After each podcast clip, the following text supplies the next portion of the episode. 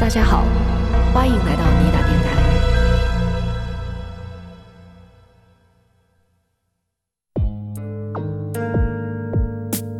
而且这个照片我有看过，特恐怖。虽然是黑白印的照片，看不太清楚，但是整个给我一种很诡异的感觉。但是我觉得能够说明出犯罪嫌疑人的一个侧性，他应该还是有点钱的，因为他对要买这些东西，我也觉并得且是应该还是有一点点化学知识吧。电池得先连上电线，对吧？难道说这个凶手就在火车上吗？要不然他怎么操作？这么些气人的，想死你们了！本公司是要把您推向国际，培养成为世界级的大牌明星，因此您讲出话来可千万不能老是啊咋儿咋儿咋儿咋儿。这样子，我挑几个时髦的语音给您点缀一下，比方说您见了人和他打招呼，您就可以这样。每当星期四的早上起床，期待节目。在你打不更新的那天，我会进入坟墓。打开小宇宙的那一刻，我开始拥有觉悟。再当两个熟悉的声音宣判这场游戏结束，犯罪太过于熟练，从来不需要别人协助。收起那些雕虫小技，别在这里班门弄斧。别问笔仙，如果你不想和魔鬼独处，公务狡兔三窟，而狡猾的凶手三千就像孟母。大家好，欢迎收听尼达电台，大家好，我是在霓虹中抵达的往哪跑。我是在霓虹中准备过节的留下来。哎，我们都准备过节了，所以新春将至，我们也把我们的 OP 改成了冠希老师和巩汉林老师的 remix 版，不知道大家能不能听出来啊？对，还有冯巩老师，对对对，开头的非常经典的一个打招呼的方式，对吧？那这几位啊，都是尼达电台的文艺骨干了。嗯，包括赵忠祥赵老师和撒贝宁老师，我们也非常感谢他们在不知情的情况下串台了咱们尼达电台。我们上一期是讲了一期关于宠物怎么协助我们破案的，对不对？嗯非常的温馨。对，我还记得热评第一那个评论啊，嗯数数我呀，坐警车里， 非常可爱啊。那这期咱们来一个萌点儿的，哦， 《亡命之徒》系列之悬挂在行李架上的女尸。对，我们的亡命之徒又回来了。嗯，但凡过节，我们就会出亡命之徒，这是我们的承诺。是，那一听到你说的这个名字，我其实觉得非常的应景哈，嗯，因为到了春节嘛，有一个话题咱们没有办法绕开，那就是春运，因为嗯大家都赶着回家。没错。而大家选择出行的方式也有很多，飞机、火车、自驾呀等等。嗯，说实话，不管是什么样的一种出行方式，我每次都会随身带着我妈给我求的护身 符。对对对，我可以作证。对，因为我内心对这种东西还是有一种不安全感。你呢？我说实话，其实真的还好，嗯因，为我们两个是本地人，不用长途跋涉的去到哪个地方去过年，对不对？这个倒是，不过我们家里面的亲人朋友嘛，他们得从外地回来，会给我们聊一些关于他们在路上遇到的那些很无语啊、很危险的事情。我来给您讲一个，啥？我有个叔叔给我聊的，什么事儿？他是中老边境的一个侦察兵，中老指的是嗯中国和老挝，老挝对，所以在哦嗯云南哈，有一嗯年他就拿到了探亲假，就从云南坐火车回成都，嗯一路上呢都会经过那些老少边穷的地区，老少边穷指的是就是老嗯老区。呃少少数民族地区，还有那些边边疆疆啊啊或者比较穷穷困的地地方嘛方嗯啊，统称嘛哈。嗯嗯嗯，当时呢，就有一种非法致富的方式，哦那就是爬火车，哪个爬？扒手的那个扒。哦，我明白了，就是在火车上偷东西是吧？哎，对我，还说怎么爬上火车也能赚钱呢？而且有些时候不仅仅是偷，嗯，在极端情况下，有可能一个整村的男人嘛，他们都会去爬火车，哦，上车就直接开抢。组团抢火车，，对，因为当时发生的时间是世纪之交，嗯，火车呢，我们知道都是绿皮火车，嗯，所以速度非常的慢，爬火车相对来说就比较容易。我叔叔呢就遇到过一次，那天晚上深夜大概两三点钟的时候，火车的一侧车窗哈、就听到噼里啪啦的那个声音，嗯，那个声音大概就是用石头砸窗户的声音。不一会儿就听到火车顶上传来咚咚咚的巨响，哦，我叔叔一下子就惊醒了，嗯翻身起床，周围的人差不多也惊醒了嘛，嗯，大家一对眼睛，其实大家都明白是啥事儿了，就是有人跳上火车了。哦，而且你想一想，动静搞这么大，肯定是抢劫嘛。是啊，要不然你说偷东西的话，肯定偷偷摸摸的，也不会搞这么大声音啊。果不其然，一会儿啊，就有一群人直接从窗户摸进了车窗。哦，那这群人一看就是很典型的彝族装扮，然后手上是端着那种自制的火管枪，嗯，后面跟着的人呢，手里是提着大镰刀。哦，就是领头的拿着枪对，啊，自制的那种枪啊，嗯，后面拿着镰刀。那这些人就开始挨个儿的找乘客要钱，啊，如果是我的话，遇到吓都吓死了，赶紧掏钱吧。肯定啊。当这些人走到我叔叔面前的时候，嗯，哎，看到他穿的是一身军装，就没有开口找他要。哦，当时他说，整个车窗里边那个空气都凝固了，鸦雀无声，对呀、谁敢说话呀？都在低头默默的掏钱给那个人。我叔叔其实他说他心里吓得够呛，那绝对是啊。而且如果你说一个人也就好了，大家可能还会有一些见义勇为的嘛，嗯对吧？整个一村儿的人还拿着武器，谁敢说话呀？还好的是他是解放军嘛，刚刚说是了，是所以周围挨着他坐的那几个人都幸免遇难。哦，那还比较幸运了啊。啊，对，这就是我听我叔叔给我讲的春运的一个相对来说比较可怕的事儿吧。是是，我觉得你这个太惊险了，还好是发生在世纪之交，也就是说九几年的事儿，对吧？嗯九九、年的事儿了。现在你想说爬什么高铁、爬动车也不太可能， 肯站定都。站不稳，是吧？不过你现在出行还要带护身符，你嗯还是觉得不安全，对吧？对呀、虽然说科技都很发达了，像以前一样组团儿去，你说去抢什么东西，对大概是不太可能。这种治安现象也不会再出现了。嗯是，但是现在怕的东西和以前不一样了呀。哦，你知道我内心对出行的不安全感是来源于什么时候吗？什么时候？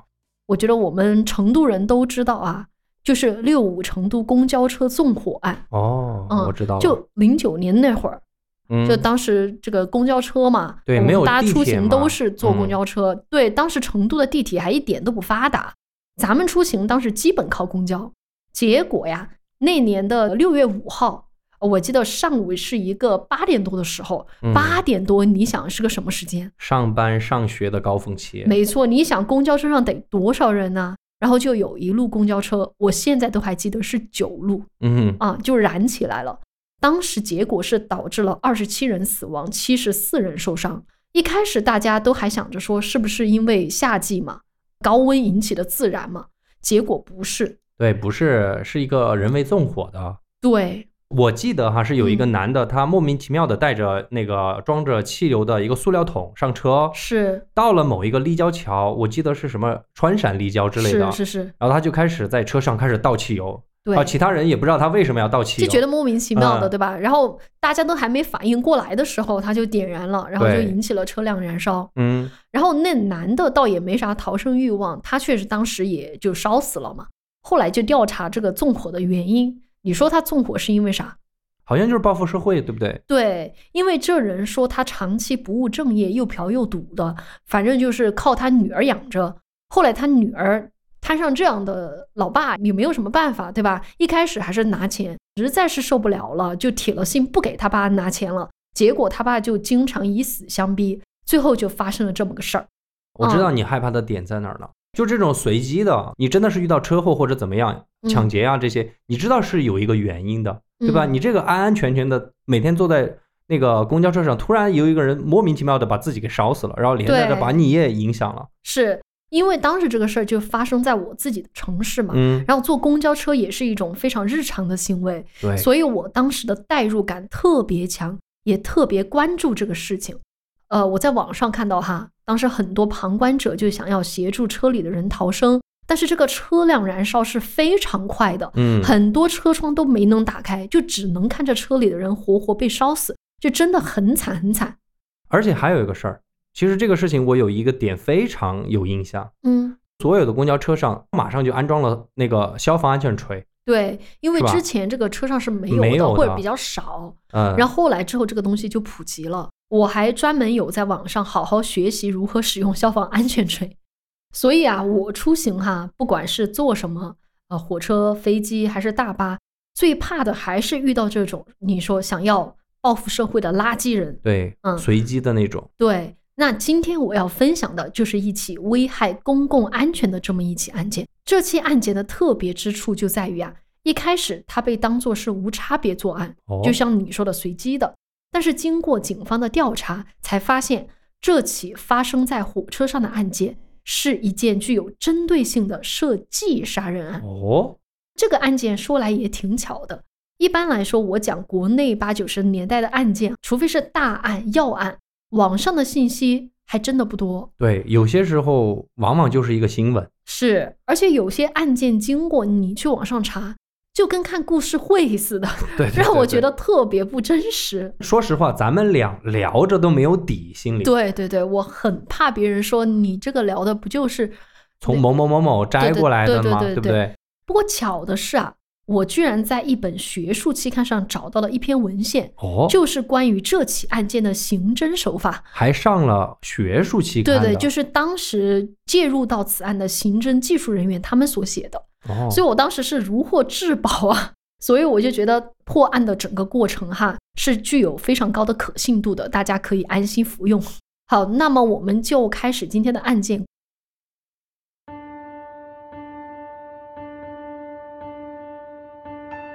这个时间呢是发生在一九八一年的十二月二十四日，正是春节前夕。很多打工人呢，其实都会选择提前乘坐火车返乡。当天晚上的八点二十四分，有一列火车缓缓驶出了站台。这列火车正是由河北邯郸市开往天津的第五百三十八次列车。之前呢，这辆车其实是停靠在位于河北省邢台市的鸭哥营站鸭哥营，你等一下，啊，鸭子的鸭，鸽子的鸽，鸭哥哦营。鸭哥营站，嗯嗯嗯，嗯，养鸭子、养鸽子的地方是吧？呃，这个我就不清楚了啊。嗯，反正名儿是这么个名儿。那么这个火车稍作停留之后呢，就继续往天津方向行驶，下一站就是石家庄站。就在这个列车驶离鸭哥营站，进入了京广线的主线，行驶了才一分半钟之后，火车上突然发生一声巨响。原来呀、是火车第十二号硬座车厢发生了不明原因的爆炸，车厢被炸破，窗户也被炸碎了。哎呦，我看到有新闻描写了当时乘客对这个爆炸的反应啊，就是说巨大的声响震得人脑袋发懵，直到有人呼喊才反应过来，哦，原来是车厢发生爆炸了。没有直接把车给炸停吗？你别觉得这个爆炸声那么大，这个车肯定得停下来哈。嗯，我刚刚说了，发生爆炸的车厢是第十二节，十二节的话，那应该是偏后的车厢，对不对？没错。所以一开始啊，在火车头的驾驶员并没有立刻听到爆炸声，哦，但是呢，虽然当时是绿皮老火车，其实车上还是有该有的那种紧急避险装置的。所以第十二节车厢它既然发生爆炸，必然会导致失速，所以紧急装置也被触发了。驾驶员呢就开始紧急制动处理，火车慢慢慢慢就停了下来。这事儿呢，当然也是很不幸的，对吧？对，不过幸运也幸运在爆炸物品的体积非常的小，所以只有第十二节车窗被破坏了。那整个列车的动力结构还保持相对完整的。简而言之，就是说列车还能行驶。哦，因此啊，在确认列车还可以正常运行之后呢，列车长没有就地耽搁，马上就把车开回了压根营站，并且立刻报了警。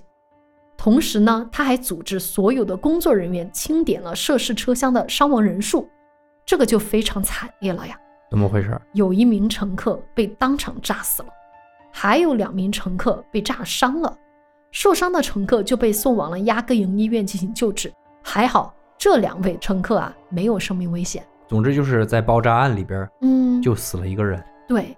随后呢，为了不耽误其他乘客的行程，列车长呢就把发生爆炸的第十二节车厢给留了下来，单独留在了压根营站，有两名乘警看护现场，配合警方调查。嗯，其他车辆当然还是继续进行运营任务了。因此呢，我们就暂别这个非常冷静、处理非常恰当的列车工作组，我们就把目光集中在第十二号车厢上。对，我正想说，这个列车长处理的非常恰当哈。嗯对，我也觉得、就是、该走的走，该留下的留下。对，，没有什么操作是让我可以诟病的地方了啊。嗯前边儿我也说过嘛，临近春节，在火车上发生爆炸，你想想，这个肯定得引起民众的恐慌的。嗯，这种事情一旦发生，必然会造成非常恶劣的社会影响。对，所以啊，这则报警电话是引起了警方的高度重视。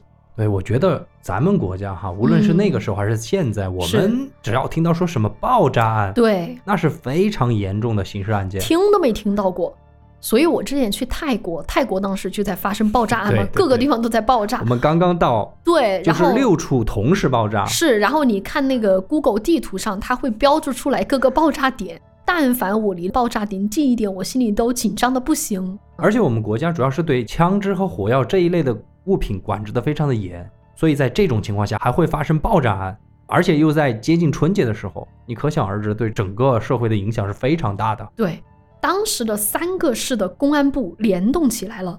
那个时候应该是铁道部还有专门的公安吧？你说的没错嗯，当时就是北京市的铁路局公安部、嗯天津市的铁路公安部，还有石家庄市的铁路公安部，都派出了刑侦人员，然后他们形成了一个特别调查小组，抵达了现场进行勘验。一进入第十二节车厢，警方就闻到了火药味儿，还有列车燃烧残留的气味儿。车上更不用说，到处散落着爆炸后的这种烟灰。非常恐怖的一点是，有一具女尸嗯正头朝下倒挂在车辆前进方向右侧的行李架上。注意我的描述哈，前进方向这个非常细节，这是我嗯在那个文献上看到的原话。因为火车前进行驶往天津方向嘛，也就是说你站在那个面向天津方向的这样一个呃一个角度，然后你可以看到这个尸体挂在右手边的行李架上。从你的描述上来说，我完全能够想象，直接是炸飞了哈！对呀、炸飞了，挂在了行李架上，你想想这个冲击力哎呀有，多恐怖！而且这个照片我有看过，你知道吗？特恐怖。虽然是在那个杂志上，它只是一个黑白印的照片，嗯看不太清楚，但是整个给我一种很诡异的感觉。我们就放在 show notes 里边吧。那么，面对眼前的这个场景啊，警方首先得确认这起爆炸案到底是客观发生的呢，还是主观发生的呢？嗯意思就是说，是由这个列车的技术或者仪器故障导致的呢，还是说人为的？我们就来看看爆炸的位置。爆炸的中心点是位于第十二节车厢后部前进方向左侧的第一号席位。咱们把这句话说简单点儿，意思就是说，爆炸点在一号座位的下方。火车咱都坐过哈，座位下方什么关键仪器和设备都没有。肯定是空的嘛，下面对还啊要放行李啊。你说如果要发生爆炸，就只有一种情况，就有人在座位下方安装了起爆装置。对，因此，警方一看就明白过来了，这起爆炸案就是人为操纵的。案件进行到这里，我想我最害怕的事儿发生了， 因为火车、飞机，你说它本身发生故障的几率就比较小。我最怕的就是坐火车、飞机遇到一些变态的人，嗯，你对说是什么样的人他会故意炸火车？他的动机又是什么呢？是不是像我们之前讲的那个报复社会的人呢？除了报复社会的人，就是恐怖分子了，还有对啊什么嘛？那我们接下来看看现场的勘验情况，寻找关于凶手的蛛丝马迹。啊而我首先问你一个问题：嗯，你会不会感兴趣这个引爆装置长什么样？引爆装置嗯就是炸弹嘛，对对对，我当然很感兴趣啊，我当然想知道它是一个什么样子的嘛，因对为对对，看是不是自制的或者说专业的那种嘛。既然是塞在座位下边儿，首先我觉得应该不大，嗯，第二就是八十年代，我觉得应该也不是什么高科技玩意儿吧。其实我也挺好奇的。我好奇的点就是自制炸弹引爆装置究竟是个什么原理？警方呢就仔细搜索了爆炸中心，也就是说一号座位的周围，他们就发现了四样物品。哦，第一样物品就是被炸坏的电池。我详细来说哈，就是六节一号电池。其实电池可以为炸弹提供能源嘛。第二个东西是啥呢？二十一节铁质细电线，哦，电线，估计就是一根电线，然后被炸成炸断不同了对对嗯对对，那铁电线拿来干嘛的呢？其实它的作用啊，就相当于炸弹装置的导线。嗯，对，第三个东西是啥呢？碳棒，也叫做石墨棒，它可以用来打火，就是一种引火装置。最后一个呢，就是铁盒的碎片，很多碎片。铁盒拿来干嘛的呢？我觉得就是装火药的。，对盛装的那个东西是嘛，是，容器。没错。那接着，侦查员就提取了这些物品，还有附近的灰尘。这里非常专业哈，他们用筛子过滤，然后用吸铁石把灰尘中的铁屑收集起来，检查它的成分，在其中啊，果然检查出了大量的硝胺。嗯硝胺是啥东西呢？就是广泛用于工业或者是军用炸药的一种常用的化学物。经过这么一番勘验和分析，侦查员就确定说，五三八次列车上这种自制的爆炸装置，首先是自制的，就是电雷管儿。哦，雷管儿嘛，哎，我们说雷管儿，就是常见的雷管儿，就是农村里面炸鱼的那种，是只是这个有点猛，威力有点大。对，嫌疑人就是使用电池作为能源，然后以铁电线作为导线，接着再连接碳棒用来输出能源，打火嘛。嗯最后引爆了装在铁盒中的硝胺。不过看到这儿，我有一个问题哈、啊既然电池要用来作为能源，嗯，电池得先连上电线，对吧？难道说这个凶手就在火车上吗？要不然他怎么操作？我其实就想问你这个问题，就是为什么我说不是高科技玩意儿？因为我们嗯都看过电影嘛，没有弄对过炸弹，看过电影嘛，那至对少有一个倒计时嘛。高级的就是有那种远程的遥控嘛，啊，对啊但，这种又不是那种远程遥控的，是得手动的，就是把电池给接上。啊，我就想说，这个凶手难道就是这个人本身吗？死者本身吗？有这可能。所以啊，警方也在想，究竟是谁把这个引爆装置放在火车上的呢？是不是就是这个死者？我们来看看这个炸弹本身能不能有一些透露嫌疑人身份的东西。首先，刚刚不是说发现了几节电池吗？六节一号电池。经过警方的查对啊，他们就证实说，这些电池是河北省衡水电池厂生产的一种电池，叫做嘉奖牌儿电池。嗯，哎就你是看这个名字，好有那种 年代感，嘉奖盆儿，反正就是河北生产的。对，就是当地的。另外呢，我刚刚不是说有装硝胺炸药的铁盒碎片吗？嗯，这些碎片也不简单哦，哦，因为碎片上肉眼可见印有字迹。哦，什么字？你说你把这些铁屑给凑在一块儿拼起来一个盒子，你不就知道这个字儿是什么了吗？嗯说不定你还有个方向去调查嫌疑人的身份。那么现场提取的这些碎铁片啊，一共有五六十片，颜色啊是紫色和黄色。警方把它们拼合到一起之后，果然得到了一个完整的容器。这个容器是圆筒形，高十五厘米，直径十厘米。而且你根据这个铁皮表面上的花色和字迹，可以确认这个容器是用来装麦乳精的。麦乳精。嗯，我听我爸说过，什么东西？等于是他们当时比较高级的那种，我们理解成为奶茶吧，哦，是吧？我奶奶以前跟我说过，她给我爸买过，那个时候是是最高级的营养品了。没错没错，麦乳精就是那个年代的高级营养品。说实话，我还专门查了的，哦，你不知道？嗯，因为我不知道，嗯就类似于我理解哈，就类似于咱们今天的奶粉吧。嗯，而这款麦乳精呢，是武汉饮料二厂出产的。我不知道武汉的听友听到会不会比较耳熟能详啊？因为当时武汉饮料二厂的产品，尤其是汽水儿，还挺有名的，嗯就是在全国范围内销售，相当于一个国民品牌吧，我理解，对，所以还挺容易识别的。那得到了这些物证之后，你觉得案件可以明朗起来了吗？我觉得不好说，但嗯是至少有个方向，对吧？嗯警方发现这些物品，它有一些指向性的东西，比方说电池在河北，嗯，这个东西又是武汉产的，应该是可以去查一下购买记录吧，因为我觉得对那个时候买东西应该都会开票，嗯都会记录嘛。那个时候我觉得也是计划经济过渡商品经济的时候，对对对，这些发票应该不会作假。虽然是这么说，其实啊，警方还是觉得很不容易，啊，因为当年硝胺被大量运用于工业爆破之中，所以这种原材料在日常生活当中倒是挺容易获取的，不少人都可以制造出比较简易的这种硝胺炸药。至于你说买电池和麦乳精的人，那更是数不胜数。这些线索啊，不足以让警方确定嫌疑人的范围。但是我觉得能够说明出犯罪嫌疑人的一个侧写，他应该还是有点钱的，因为他对要买这些东西，我也觉得并是且应该造炸药，你肯定还是就是有一点点化学知识吧。没错，而且那个年代读书的也不多，啊大我概只能是一个侧写出来。对，但你不可能说在全国范围内找同时购买了这些东西的嗯人怎对么查呀？不过呢，这些线索当然也不是毫无价值的，像你说的，至少有个侧写。而且更重要的是，警方有了一个大胆的推测。哦，就我们来回想一下这个爆炸装置，装炸弹的容器，也就是那个麦乳精铁盒子嘛，高十五厘米，直径十厘米，你觉得它有多大呀？我觉得就是一个午餐肉罐头或者易拉罐的那么大嘛。没错，我觉得可以说是一个非常小的容器。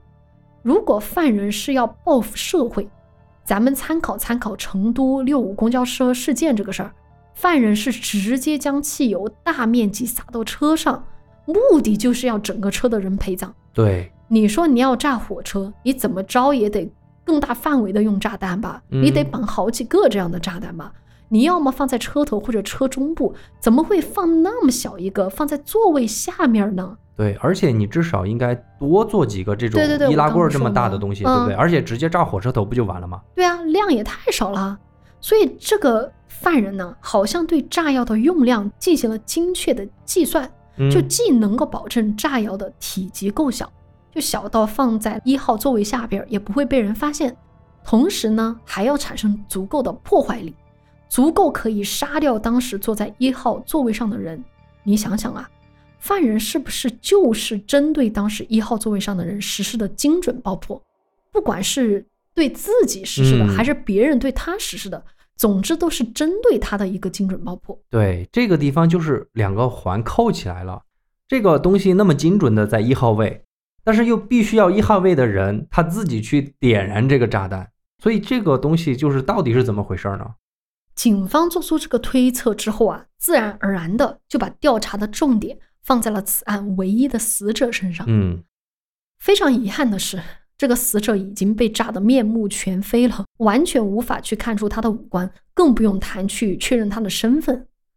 面对这种情况呢，警方就把死者的遗体送到了邢台市医院进行一次完整的尸检，希望尸体本身可以释放更多有价值的线索。那我们就来看看尸检的情况。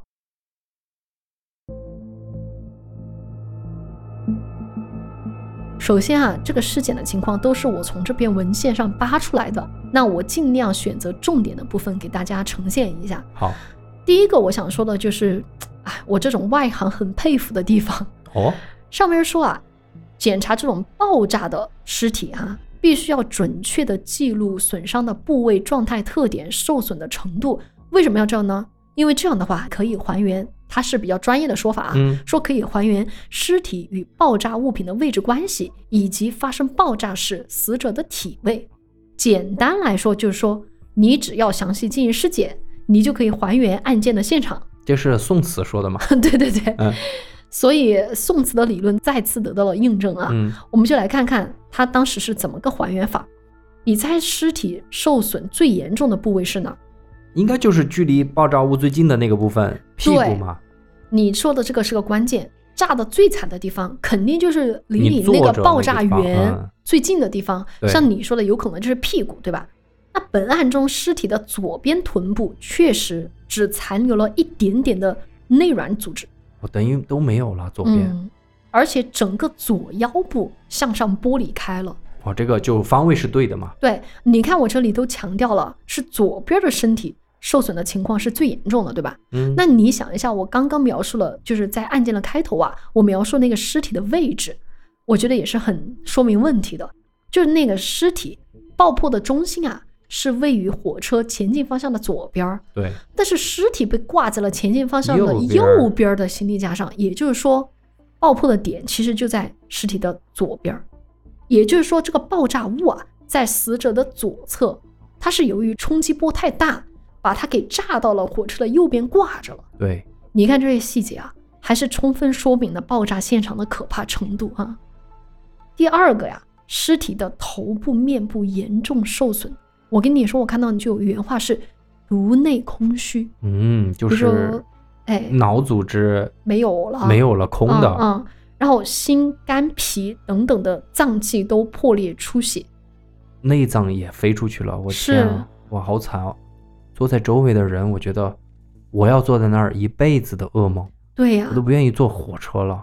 哎，也就是说，当时被炸的时候啊，死者坐在座位上，他上半身不知道为啥是靠近这个爆炸物的，所以嗯他的脸和胸部才会被炸的那么对惨，，啊能对吧够想象，就是它靠着一侧，所以头会低下来，对对所以炸对过对来，对整个这半边就完全给是一下子就炸得非常的严重。是我猜呀、搞不好就这么侧着打瞌睡呢。嗯，万万没想到飞来横祸。所以我就在想，这些爆炸案啊，有些时候我如果只给大家呈现这是一个爆炸案，你可能还没有非常直观的感受，对对吧？你看这么一个小小的炸弹，这个死者死的多惨呀，嗯对吧？这真的不是轻飘飘的三个字。说了尸检，我们再来说说这个整个尸检过程中最让我生气的一个点。啊，我们盘过这么多起案件，如果死者是女性的话，一般都要注意她的阴道分泌物，以及说她是否有妊娠的检查，嗯，因为这些都可以就是分析她的人际关系嘛，对哦，吧？对对对，明吧白。就是会给案情提供一些科学依据。那本案中的死者，他的宫颈处发现了 Y 型裂口，这什么意思呢？就是做过人工流产的迹象。哦，因为他打过胎。更加残忍的是，我不能忍呐、这真的，在案发的时候，死者的体内还怀有身孕。啊，根据胎儿的身长可以判断，她怀孕不足俩月。这就是嘖一尸两命啊。对啊，直接导致了一尸两命。所以我这里在想一个点，你说她是自杀的话，我觉得一般她如果怀孕了，她不会想要炸死自己的孩子。第三点，我们再来说尸检哈、就是死者的个人特征了。在检验这种无名尸体的时候，尤其是还是因为爆炸毁容的尸体，嗯，一定要注意死者的发型啊、牙齿啊，还有其他的一些人体发育特征，最终可能会就是确定死者的身份。那本案中的死者身高是一五六，嗯，他的头部虽然被炸得差不多没了，残留的部分还是可以看出头发呈卷曲状，也就是说他生前是烫过发的。然后警方又利用牙床和耻骨的状态，可以分析出他大约是二十五岁。还有一点就是他的肺部有一个二十平方厘米左右的钙化区，也就是说明他死前患有中度的肺结核。那这些的个体特征确实是帮助了后边儿家属来认领尸体，就来哦确认尸体到底是谁。说了那么多，这些证据确实可以说明一些死者的身份，但是还是不能让警方确定。你总不能够把这些死者的特征一一的公告在全国范围内筛查吧？而且主要是那个时候没有那么发达的媒体，始终是不方便的嘛。是，你说你要公告到全国来找的话，这得等到何年何月，对吧？嗯，那如果可以缩小一点警方的调查范围，那就很好了。对你说在某个市里面去找，那可能方便得多，对吧？嗯，哎，这样的一个证据啊，还真有。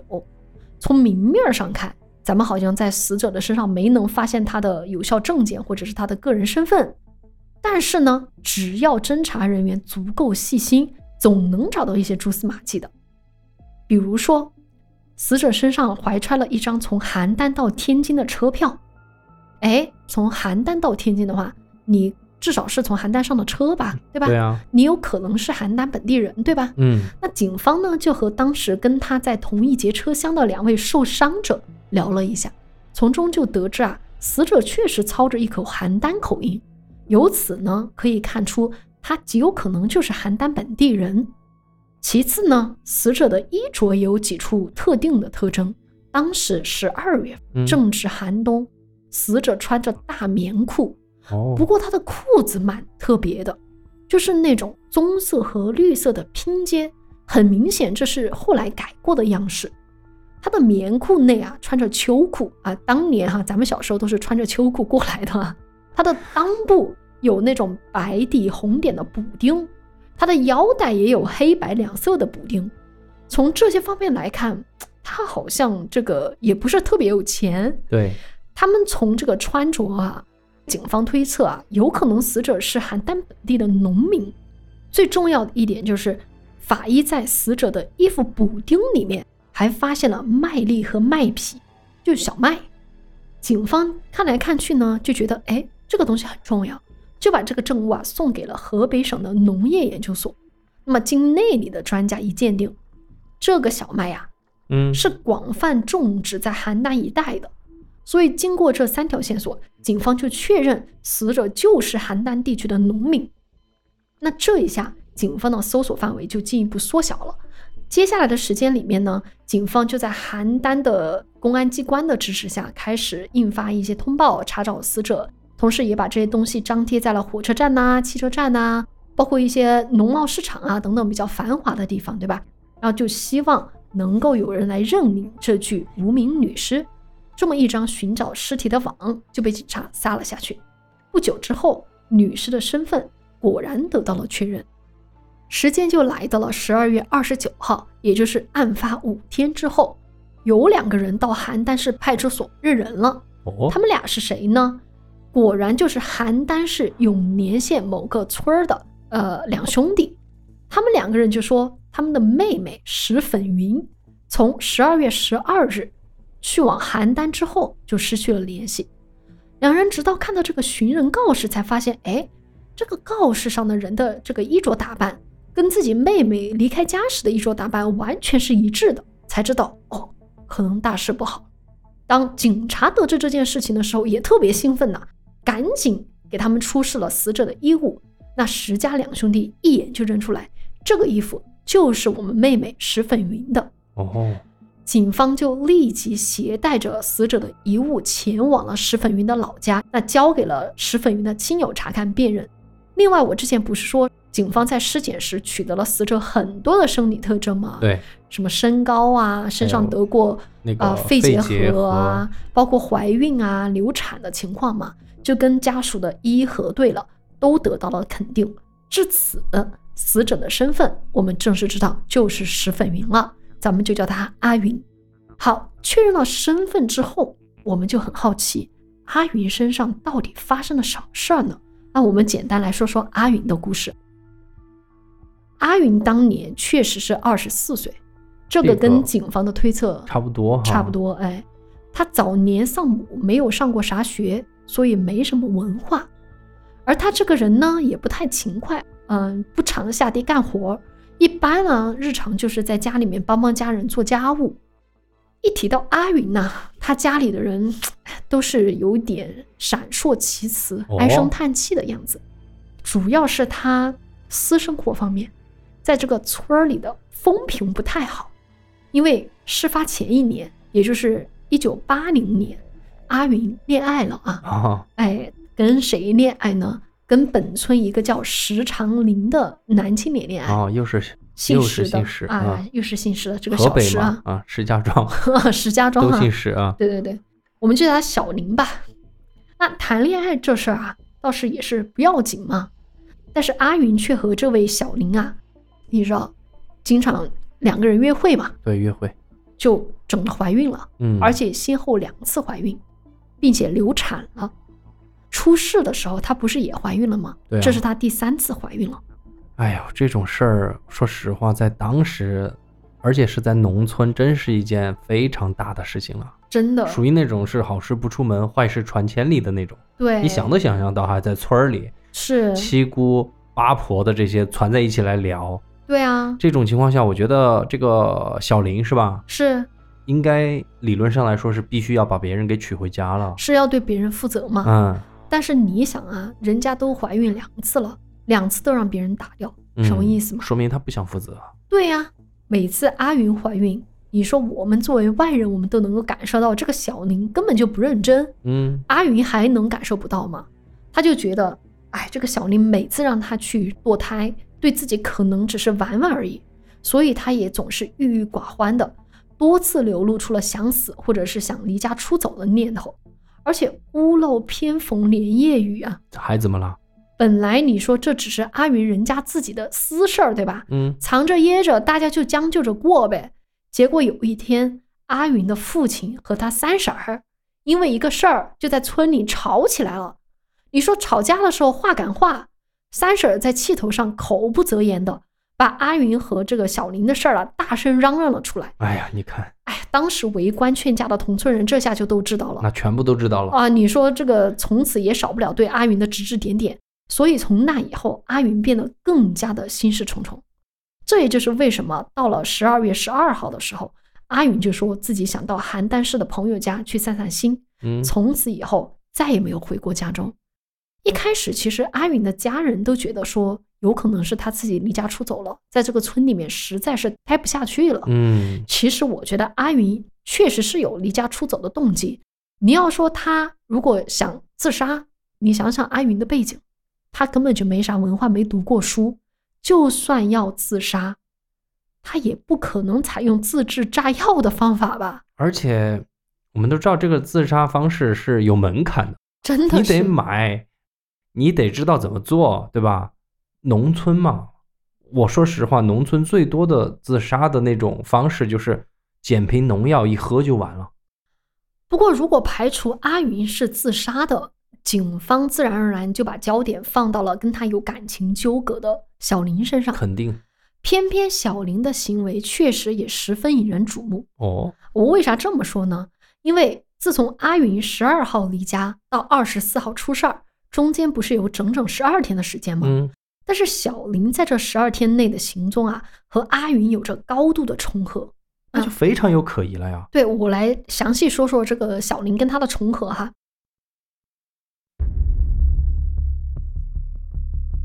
首先是十二月十六号，也就是阿云出走了四天之后，小林接到了从安阳拍来的一份电报，电报倒是没有署名，不过内容是：我在跃进旅馆的十二房间，你快来找我吧。就这么一条消息，在旅馆里面在等啊，你还就是发想的想电报那个时对候，嗯，警方就觉得奇怪呀、因为这个小林他在安阳并没有任何社会关系，嗯没有什么亲人朋友在那儿，警方就觉得说，十二号住进跃进旅馆的这个人呐、搞不好就是阿云。那么警方呢，就赶紧找安阳市的公安机关进行协助，但是呢，安阳公安机关一调查发现，当天住进跃进旅馆这个十二号房间的，并不是阿云，而是一个叫王华的女人。嗯，那一天呢、这个叫王华的女人持着一个专场的介绍信，以推销制专机为由入住了跃进旅馆。这个王华又是何许人也呢？对啊，这又是谁啊？哎，警方就赶紧跟跃进旅馆的这个服务员呐、包括其他旅客一交谈，就发现这个叫王华的女人年龄大概也是二十四五岁，哦也是一五六的身高，哦，哎，不足一米六，反正体貌的特征啊，跟阿云基本都是一致的。他说他自己是来推销的嘛，但是他入住旅馆之后根本就很少外出，大部分时间都自个儿待在房间里，自称啊在这里等待厂里一位男业务员。他等的男业务员是谁？不用多说，自然是小林了。嗯，一直到十六号，他等的小林都还没有来，没办法，他才请别人起草了，而且发出了那封给他的电报。嗯，到了二十号的时候，还是没等到小林来，他只有自己退房离开了旅馆。等于说十二号到二十号这几嗯天，他都在那个小旅馆里边儿等小等林，那个小林。中间还催了一次，发电嗯报催了一次啊、反正嫌疑说是这个王华就是阿云对啊，只是说嫌疑哈，啊此刻，但这个东西很好辨认啊，嗯，你把阿云的照片拿出来，请服务员确认一下不就行了吗？哦，所以真的是他啊，对，侦查员就这么哦做了。这些人一致都确认王华就是阿云。嗯，这有点奇怪了，我觉得。对啊，他为啥用一个假身份呢？你说，假身份都无所谓，主要是说他跑到那儿去找小林过来干嘛呢？不过我这儿做个猜测哈，嗯，是不是她就是怀孕了嘛，想嗯请她负责？我怀疑啊，我觉得你在哪儿说不可以吗？这个我也不知道为啥了。嗯那接下来我来给你解密一下啊。那警方就想，那从二十号离开安阳之后，不还有四天他才出事儿呢吗？对啊，二十号到二十四号他又去哪儿了呢？警方就想，他既然买了邯郸到天津的火车票，那最后一站当然就是去了邯郸。哦，对那，警方就判断说，他退房以后，也许哈去往邯郸的时候用的还是王华这个假身份。嗯，警方就这么用王华这个名字以及专场业务员这个身份去邯郸的各大旅馆查证，果然，邯郸的这个洛星旅馆就证实，哎，有一个叫王华的人，二十日以专场业务员的身份持介绍信登记入住，一直到二十四号退房，自称啊坐火车去石家庄，哎，这这不全就部对对上了了吗对嗯，而反观小林这边，警方调查得知啊，小林分别于十二月二十号、二十一号、二十三号三次去邯郸，而二十四号阿云爆炸身亡之后，他就再没外出了。你说他的这个行动轨迹是不是和阿云高度重合啊？我觉得完全一样啊。对啊。再说，你注意到一个细节没有？嗯，阿云是以王华这个假身份入住的嘛？对，这个假身份是谁呢？专场的业务员儿，而且还有专门的介绍信。那个时候只能用介绍信才能入住。对，但是你想，我刚刚说了，阿云既没文化又没工作，他哪来的专场介绍信？警方调查才知道啊，原来小林曾经在这家专场当过一年的会计。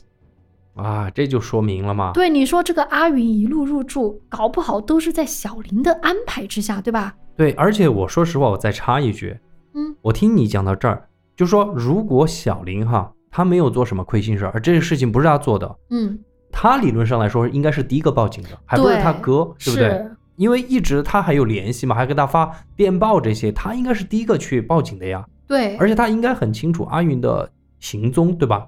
这就很有可疑了。而警方呢，接下来这个时候，小林已经在警方这里是属于重点怀疑对象了啊。对，再对小林本人的背景一调查，这下更不得了了。哦，小林当年啊，二十六岁，这小子还真有点东西。怎么说？第一就是他挺有文化的，嗯，毕竟在这个专场当会计嘛啊，还当过民办学校的老师。啊，有文化，有文化，嗯，最关键是他还懂修理半导体和手表。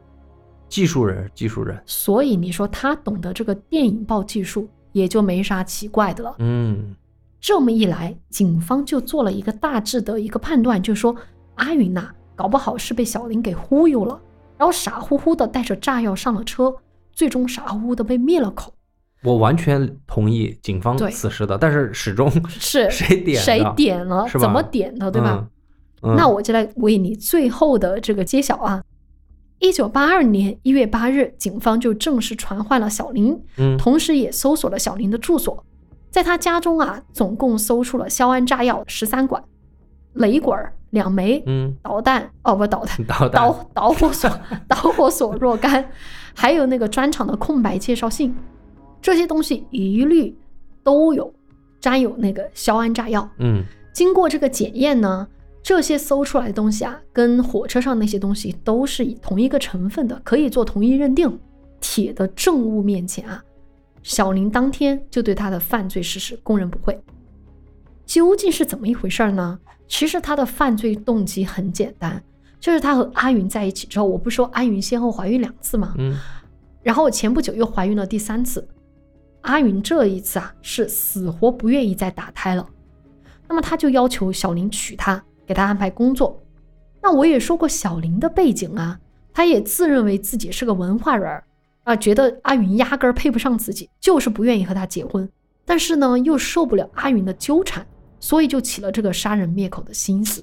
你说多你歹这毒个东啊！西真把的，自己孩子都给杀了。是啊，而且他想来想去，什么样的杀人方法最恰当呢？他决定就是利用自己懂的这个电影报技术，而且他还觉得哈，如果是阿云自己带炸弹上火车的话，在其他地方炸死了阿云，自己也是可以洗脱嫌疑的呀。我又没上车，哎，我又没有点燃这个炸弹，他这个炸了关我有什么事儿，对吧？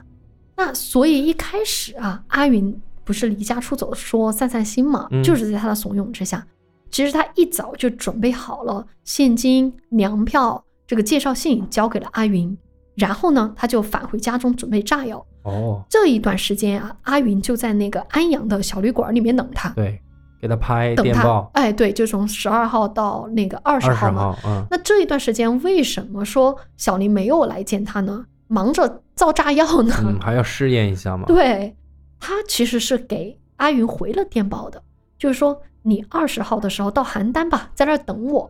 那么所以呢，二十号、二十一号、二十三号，小林就三次去邯郸见了阿云，大体上都是安抚阿云嘛，就说自己已经在石家庄打点好了一切，安排了一个人给他安排工作，之后自己也会过去跟他团聚，然后安心跟他过日子，就这么一个事儿。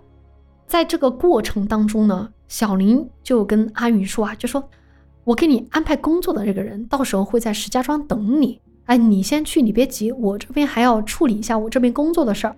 那到时候呢，你既然去见人家，你得拿点东西给人家，对吧？那嗯这个我给你一个背包啊，这个里面的东西很重要，是人家指明啊要你带过去的，这个是很重要的啊，你一定要呃完好无损的交到对方手上啊，不能打开看，你千万不要打开，打开就会破坏哦。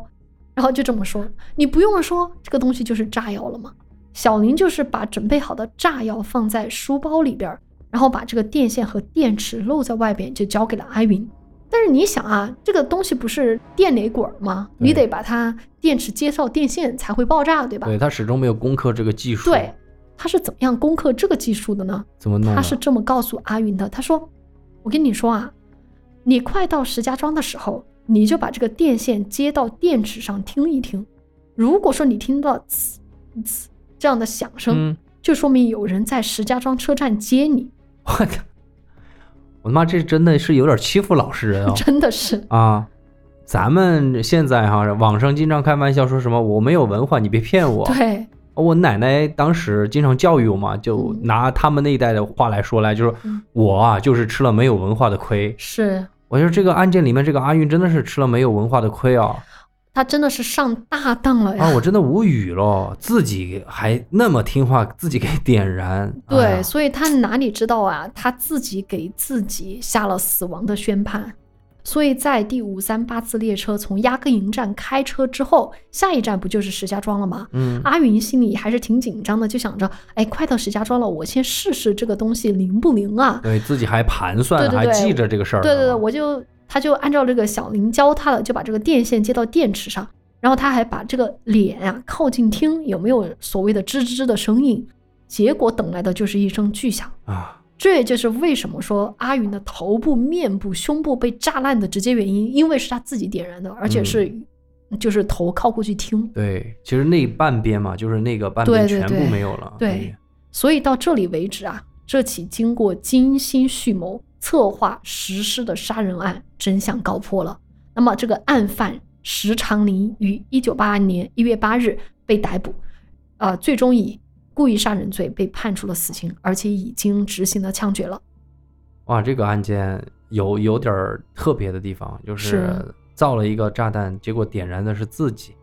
其实这个案件，说实话，你聊完了哈，它的过嗯程也好，就警方也好，一直都是智商在线嘛，是各个是方面都处理得非常好，所以我没有什么多的想要去讲或者延伸的。嗯还是那句话，就是这个案件最让我无语的。我们抛开那个角度上来看哈，嗯，不是他们两个的私人恩怨，不是他嗯们两个那些乌七八糟的事情，这个嗯我们不评价了。嗯，我就是想说，我他妈的要坐在那个女的旁边，我真太无语了。和谁说不是呢？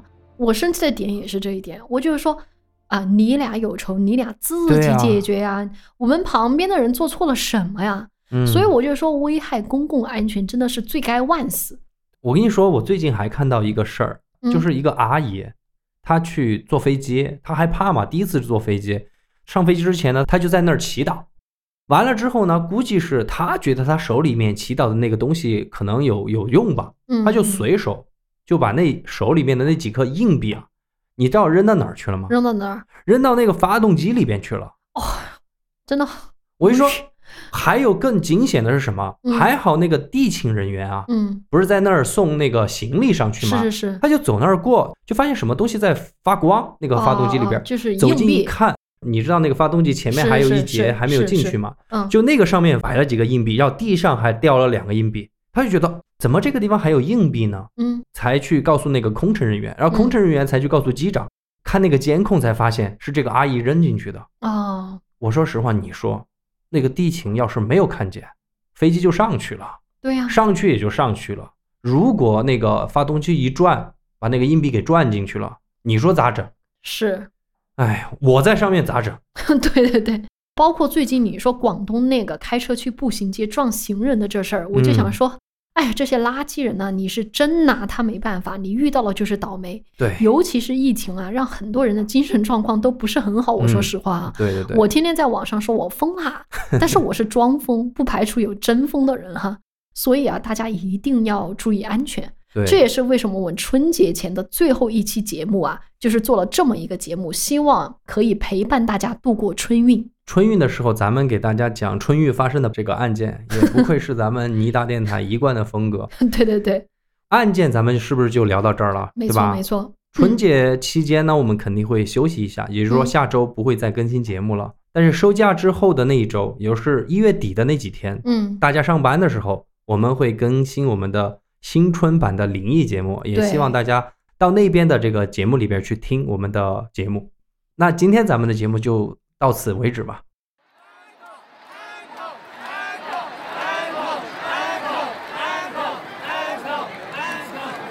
行吧，既然在座的观众这么热 情，我们就来返个场吧。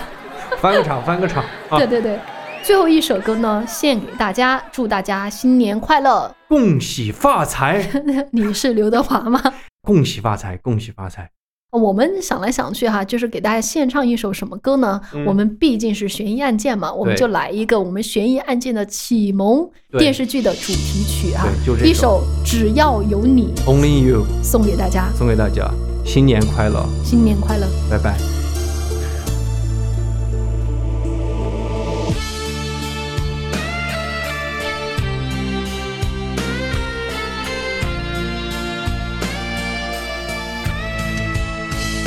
谁能告诉我，有没有这样的笔，能画出一双双不流泪的眼睛，留得住世上一纵即逝的光阴，能让所有美丽从此也不再凋零。如果是这样，我可以安慰自己，在没你的夜里，能画出一线光明。留得住快乐，全部都送去给你，苦涩的味道变了甜蜜。从此也不用分开，相爱的天和地，还能在同一天空，月亮、太阳再相遇。生命中只要有你，什么都变了，可以让所有流星随时都相遇。从此在人世上也没有无奈的分离，我不用睁着眼睛看你远走的背影，没有变坏的青春，没有失落的爱情，所有承诺永恒的像星星。